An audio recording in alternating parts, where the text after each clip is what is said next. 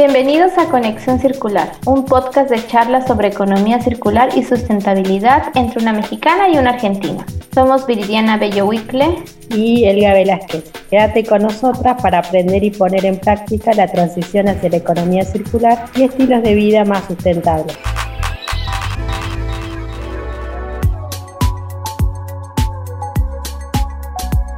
Bienvenidos al episodio número 17 la responsabilidad extendida del productor. Hoy veremos un tema relacionado con la ley del reciclaje, que muchos países de Latinoamérica están estudiando su implementación o en algunos ya lo han implementado. Así es, hoy tenemos una invitada muy especial, ella es Gloria Esperanza Rocha Rodríguez, es consultora en servicios públicos, residuos sólidos y reciclaje en temas de planeación, tarifas y estructuración de proyectos de inversión. Bienvenida Gloria, si puedes comentarnos tus inicios en la gestión de residuos y reciclaje. Bueno, mis inicios se remontan a hace 17 años, cuando después de estar 12 años en el sector de telecomunicaciones, en temas tarifarios, de planeación y proyectos, por casualidad me ofrecen hacer un reemplazo en un proyecto con una firma consultora en Colombia que tenía un proyecto con el BID. En ese entonces se dio la casualidad que ese proyecto estaba localizado en la región del eje cafetero y norte de Valle, del Valle del Cauca región que yo muy recientemente había recorrido con motivo de un proyecto en telecomunicación. Ello motivó mucho a la firma que tenía contrato con el BID para contratarme y ahí inició mi incursión en el tema medioambiental. Gloria, ¿y nos podrías comentar qué te motivó a trabajar en el sector de la sostenibilidad? Bueno, me motivó de modo importante el entorno en el que viví de muy joven, cuando iba a una pequeña finca de mi padre que tenía fuentes de agua naturales. Para este entonces la curiosidad me embargaba y quería constantemente saber cómo y por qué se generaban esas fuentes de agua. Me gustaba muchísimo estar allí y disfrutar de la naturaleza. Es por ello que cuando se me dio la oportunidad de trabajar en el tema de residuos sólidos y reciclaje, lo disfruté muchísimo y me dediqué a investigar y llenarme de conocimientos para saber cada día más de estos temas. Y Gloria, ¿nos podés comentar hoy eh, cómo es la gestión de residuos municipales y qué es lo que paga el usuario y a dónde van a parar los residuos? Yo considero que en Colombia, si bien la gestión de los residuos sólidos municipales ha avanzado muchísimo, aún nos queda un camino por recorrer y avanzar. De acuerdo con información de la Superintendencia de Servicios Públicos y DANE de Colombia, se genera un promedio de 24 millones de toneladas al año y una tasa promedio de reciclaje del 11%. Por su parte, la cobertura y recolección de residuos sólidos es una de las más altas de América Latina, alcanzando una tasa del 98.6%. Y en cuanto a la disposición de final de residuos sólidos, un 88% de los municipios lo disponen adecuadamente en rellenos sanitarios, mientras que un 12% no y usualmente eh, queman los residuos, los entierran o lo disponen en botaderos, eh, situación que se da en especial en localidades que están remotas. Se ha avanzado mucho en materia de gestión integral de residuos sólidos. Aún se presentan métricas deficientes en algunos municipios, lo cual incide en las tasas globales de gestión de residuos sólidos. En Colombia, el usuario paga por la recolección, transporte y disposición de residuos no aprovechables y por la recolección y transporte de materiales aprovechables hasta la ECA o sitio de pesaje de los residuos que se van a aprovechar. Entonces, en Colombia ese 12% representaría de las 24 millones de toneladas, 2 millones 880 mil que se disponen en tiraderos o se queman y tierran. O sea, aún falta mucho para que se haga una buena disposición de la gestión de residuos. ¿Cuál es la situación en los planes de reciclaje en Latinoamérica y particularmente en Colombia? ¿Cómo ves tú, o sea, quiénes recuperan esos materiales reciclables? Bueno, si bien en América Latina las tasas de reciclaje son bajas y según algunos estudios del Banco Mundial, este no supera el 2%, en Colombia las tasas de reciclaje son del orden del 10% siendo superiores en algunas regiones como Bogotá o Medellín. Tanto en América Latina como en Colombia, los planes son aumentar dichas tasas mediante el fomento a la separación de la fuente y el incentivo a programas de reciclaje inclusive. Algunos países de la región se destacan por sus actividades frente al reciclaje. Es el caso de Brasil y Perú, los cuales son pioneros en Latinoamérica y el Caribe en reconocer a los recicladores como agentes complementarios del servicio de aseo. Estos patrones fueron tomados por Colombia, Argentina y Chile y a su vez algunas ciudades de Latinoamérica son ejemplo en reciclaje inclusivo. El caso de Bogotá, Sao Paulo y Buenos Aires. En Colombia se destacan las acciones encaminadas a formalizar a los recicladores de oficio, los cuales ya son tratados como parte del servicio de aseo. Es así como con el decreto 596 de 2016 se define el esquema operativo de la actividad de aprovechamiento y el tiempo de transitoriedad que requieren los recicladores de oficio y las organizaciones de recicladores para ajustarse al cumplimiento de las obligaciones para avanzar en un proceso de formalización. Situación que ya presenta avances en cuanto al aumento de organizaciones de recicladores frente al número de recicladores que actúan de modo independiente. Y Gloria, en este panorama, seguramente la audiencia que nos está escuchando todavía no logra entender eh, qué es la responsabilidad extendida al productor. ¿Nos puedes explicar un poco el concepto? Ok. La responsabilidad extendida al productor, que es la gestión del productor que efectúa sobre productos ya consumidos o el conjunto de actividades que ejerce el productor en una etapa posterior al ciclo de consumo de los productos que han sido puestos en el mercado. es como básicamente la definición de lo que sería una responsabilidad extendida del productor. Esto ya se ya se está aplicando en, Colombia o en otros países de Latinoamérica, este concepto? En Colombia, el programa de responsabilidad extendida del productor se conoce como programa postconsumo y quien fabrica o importa debe garantizar los mecanismos para que los residuos de los productos puedan ser devueltos. Esto es, que bajo el concepto de responsabilidad extendida del productor, los fabricantes e importadores de productos son responsables de establecer canales de devolución de los residuos por postconsumo a través de los cuales los consumidores puedan devolver dichos productos cuando estos se conviertan en residuos. En Colombia y en desarrollo del programa de postconsumo, el Ministerio de Ambiente, Vivienda y Desarrollo Territorial, hoy Ministerio de Ambiente y Desarrollo Sostenible, ha expedido la regulación específica para los sectores de plaguicidas, medicamentos, baterías, plomo ácido, pilas y o acumuladores, llantas, bombillas y computadores y o periféricos. Asimismo, el Ministerio ha desarrollado estrategias voluntarias a través de alianzas y acuerdos de concertación establecidos con los fabricantes e importadores para la recolección y gestión ambientalmente adecuada de celulares y equipos de refrigeración en desuso. En el desarrollo de estas estrategias, fabricantes e importadores han implementado programas post-consumo de residuos para los sectores ya mencionados, no conociéndose hasta el momento no adherencia de fabricantes o importadores.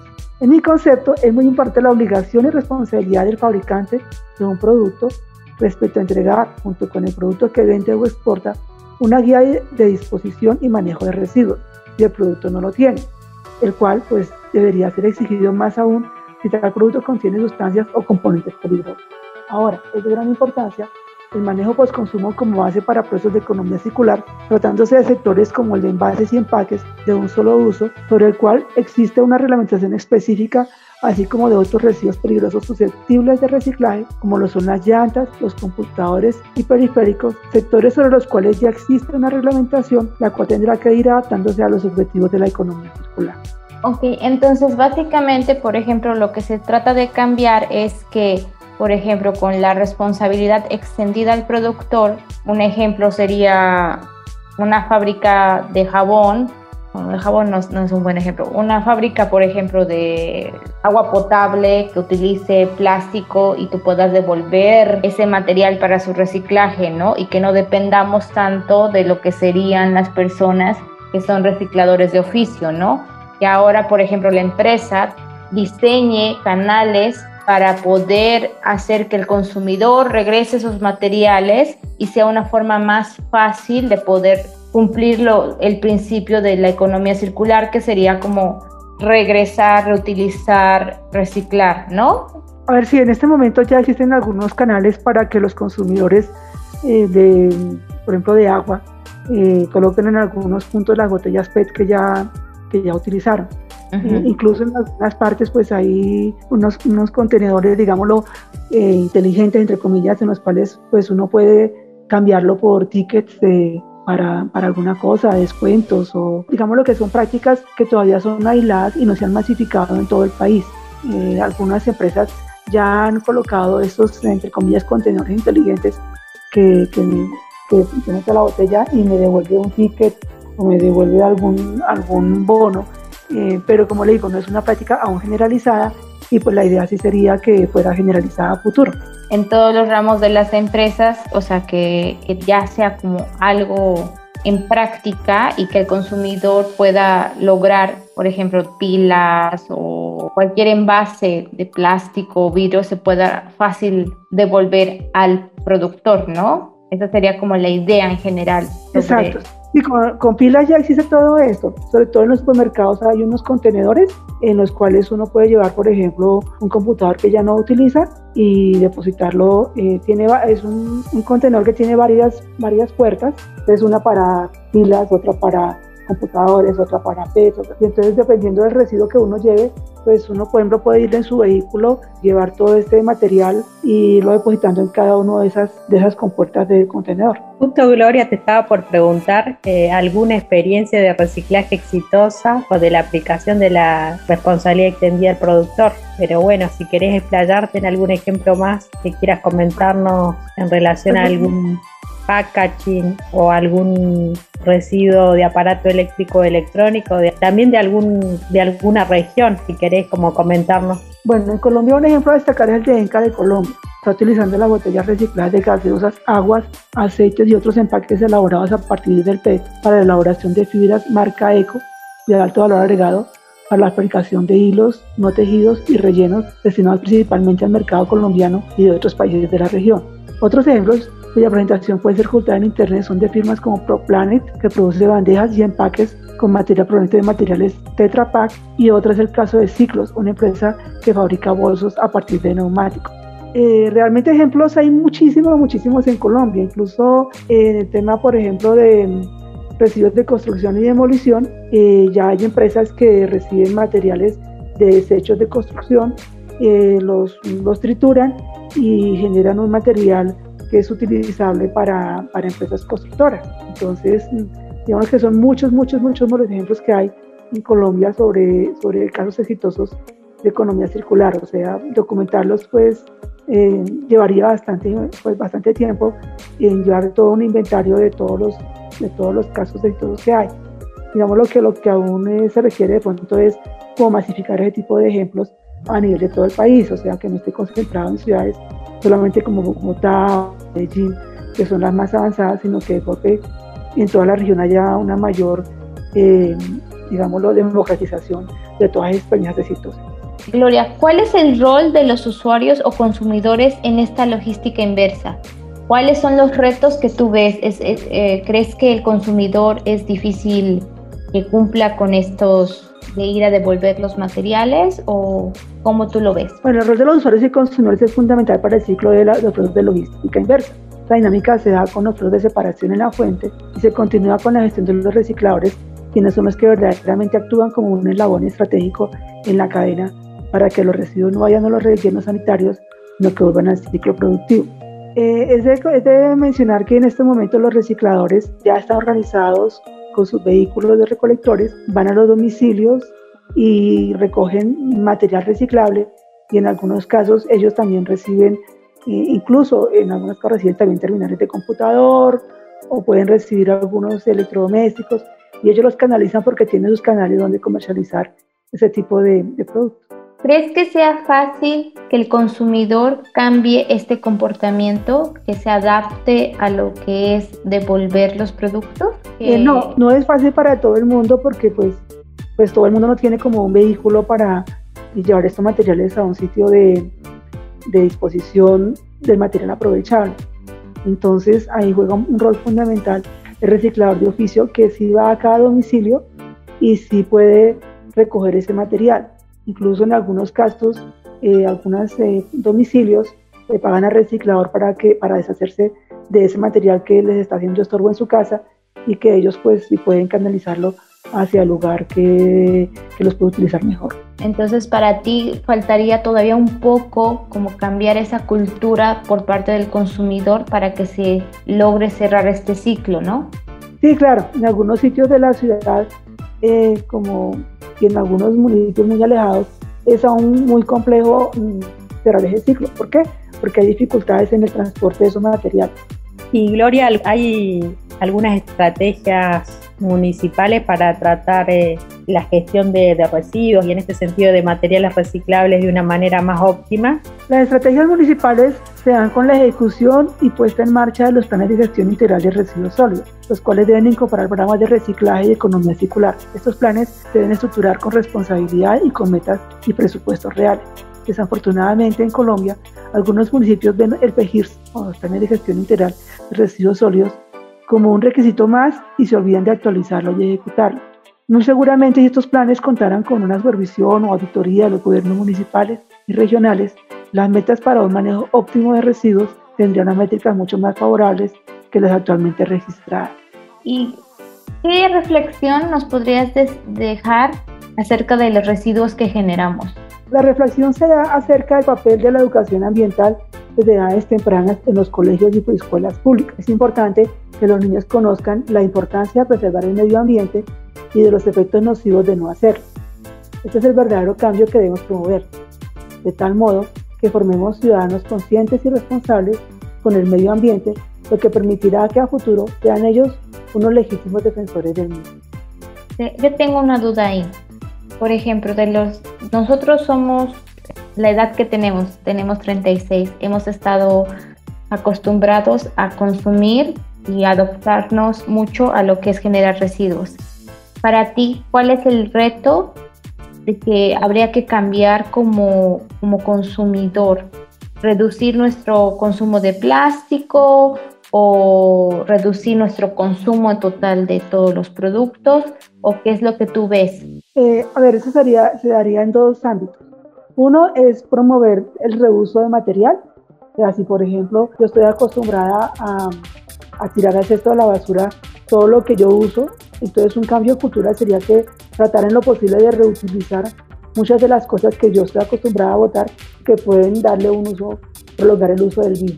Es el caso, por ejemplo, si yo tengo una caja de cartón y puedo utilizarla en algo que pueda ser productivo en mi hogar, pues podría reutilizarla o hacerle algún cambio a la misma para que me sirva para otro fin. Lo otro es que mm, definitivamente si ya no puedo reutilizar ese bien, pues entonces haga uso de los medios o los eslabones que he creado toda la cadena de reciclaje, entonces eh, pues disponerlo en, una cadena, en, una, en un cesto de aprovechamiento para que el reciclado lo, lo, reciba y, o en otro caso es que si digámoslo es un bien muy voluminoso, pues si yo tengo de pronto el teléfono de algún reciclador que ellos son que tienen, están conectados, pues igualmente lo llamo y le digo, mire, pasa por tal día, por tal, por tal bien y yo lo tengo listo y pues si eh, yo veo que es muy pesado o que él me va a cobrar alguna plata por deshacerme, pues en ese caso yo le pago algo para deshacerme de ese bien. Entonces son como varias reflexiones que llevan del asunto. Uno es el reuso y el otro puede ser reciclaje y utilizar los eslabones que hay en la cadena para que hagan un buen servicio. Porque, por ejemplo, aquí en Emiratos lo que pasa es que nosotros no pagamos servicio de limpia, no pagamos el manejo de la basura. Ese costo lo absorbe el municipio. Entonces, ahorita está en una discusión, han tenido una discusión por, por varios años de que, deber, que, que, las personas deberían de pagar por el, los residuos que generan, porque en verdad aquí la generación de residuos es muchísima por el consumismo, ¿no? Y cada lugar maneja diferente su generación, su disposición de residuos. Y esto se me hace muy interesante que, por ejemplo, aquí no se paga y en Latinoamérica estamos acostumbrados a pagar todo es lo que es servicio de limpia, ¿no? ¿Tienes alguna otra pregunta, Elga? Sí, eh, la pregunta, digamos, es una reflexión en realidad. Creo que es importante también que las empresas empiecen a pensar en su modelo de negocio centrado en los principios de economía circular, porque he notado ahí, Gloria, lo que ha comentado, los ejemplos, hay como mucho interés por parte de la gestión pública y también muchas veces de la gestión privada y de los usuarios de seguir administrando la externalidad, ¿no? el tema del, del residuo. Y, sabemos muy bien, en otros podcasts también lo hemos, lo hemos visto, que, muchas veces los packaging no han sido creados para ser reciclados. Esa es también una gran problemática eh, no sé, se me viene a la mente, por ejemplo, el tema de los envoltorios, los envoltorios de triple capa, que son sumamente complicados para reciclarse técnicamente y tampoco es viable reciclarlos económicamente. Entonces, no sé vos qué opinás, Gloria, en relación a, los residuos que hoy no son reciclables, aunque el, usuario los pueda separar en su hogar. Eh, pues es una situación un poco compleja porque ahí la responsabilidad es del productor. Eh, ahí viene todo el tema de rediseño de empaques y a futuro pues ellos tendrán que modificar esos empaques por otros que sí sean reciclables. eh, como un acto de responsabilidad extendida al productor y de responsabilidad ambiental.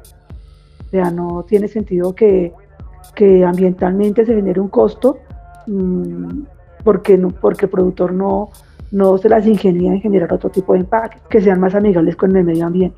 ¿Cómo ves el tema de, de, la empresa? ¿Ves que se está moviendo para hacer esos cambios? Sí, claro. Aquí hay muchas empresas que ya se están moviendo para hacer esos tipos de cambios y hay algunas empresas de, de jabones que producen jabones de empacados en botellas de plástico que están generando ya empaques más amigables con el medio ambiente. Entonces, eh, digamos lo que aquí es importante el tema de los incentivos también, para que eh, el, las empresas se, vean, se muevan a, reemplazar ese tipo de empaques eh, y también pues acá hay uno que se llama la certificación basura cero, por ejemplo con la certificación basura cero que está también con el Incontec. Eh, es un incentivo que le genera a la empresa para, para que yo si estoy certificada como basura cero, o sea que estoy haciendo ya todos los cambios para cambiar mi, mis prediseños y todo esto, pues tenga un incentivo de certificación en un momento determinado me genera también unos, unos, unos rentabilidades a largo plazo desde el punto de vista comercial, porque entonces pueden ser los productos que pueden ser los preferentemente escogidos por el consumidor, aquellos que no me van a generar residuos o que tienen un residuo que es amigable. Entonces es súper básico que, que, en verdad haya como un incentivos por parte del gobierno, también que las empresas cambien su diseño, o sea, desde que diseñan el producto, consideren este tipo de, de cambio de materiales para que sean fáciles de reciclar y también el consumidor que empiece a cambiar un poquito este, su forma de consumir, su forma de, de elegir el producto. Entonces es como algo integral, ¿no? Entonces qué bueno que se está empujando. Y una pregunta más, eh, Gloria. Para ti, como consultora en estos largos años, ¿Cómo ves este um, cambio de cultura sobre las empresas? ¿Este, ¿Están aumentando o después del COVID hubo un cambio de más como quiero ser más sostenible, quiero cambiar o, o, no viste ningún cambio? No, yo pienso que sí han habido muchos cambios y hay mucho interés en cambiar.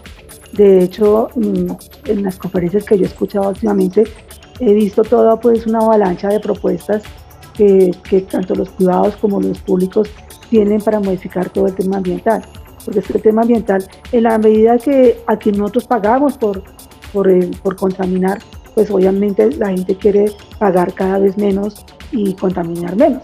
Digamos, esa es la ventaja que tenemos en América Latina, en muchas ciudades, en muchos países de América Latina, en la cual sí efectivamente estamos pagando por, por contaminación. Cuando no se paga por contaminar, pues no hay, no hay ese interés y no hay forma de movilizar ni a las empresas ni movilizar al gobierno pues, para que haga algo al respecto. Entonces, pienso que es una gran ventaja y pienso que la gente sí está trabajando en plan de, de modificar todos estos esquemas que anteriormente eran un poco medio inertes y que ahora con el tema del COVID, y ya sabiendo de que el COVID es una consecuencia por un mal manejo del medio ambiente, pues con mayor razón eh, se ha movido muchísimo la conciencia de las personas para que haya una mayor responsabilidad ambiental.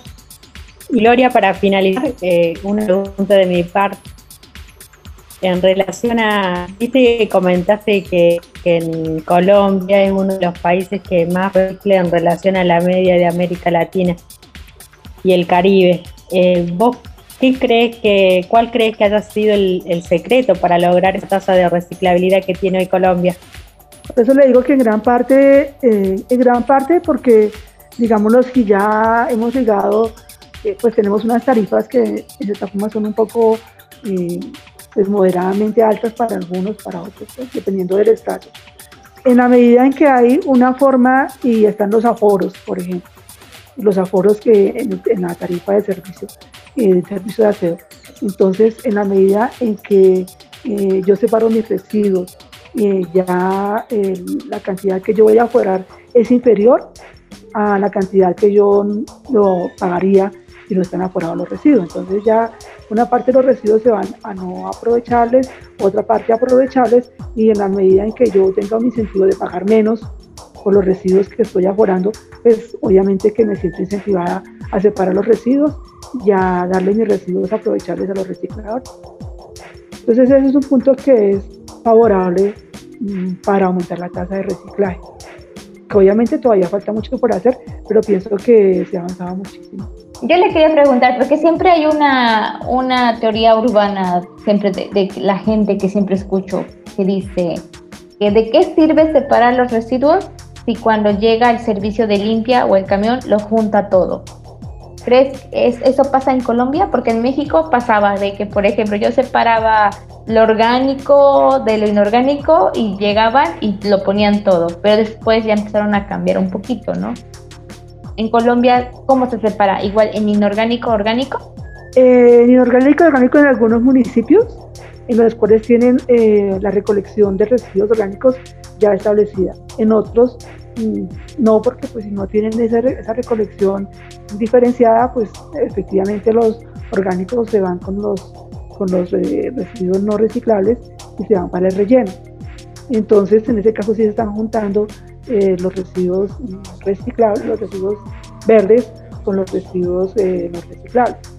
Y en algunos municipios también donde no hay, no hay, no hay ese esquema. Pero hay unos que están muy avanzados y en los cuales sí hay una ruta de residuos verdes y digamos lo que ya el ministerio dio las pautas a nivel normativo mm, para separar los residuos verdes en una bolsa verde, los residuos no reciclables en la negra y los residuos reciclables en una bolsa blanca. Entonces, esa directiva ya está del ministerio y digamos lo que lo que falta ahora es que ya los municipios comiencen a implementar esa recolección separada. Pues muchísimas gracias, Gloria. Nos ha encantado mucho todo el conocimiento que tienes.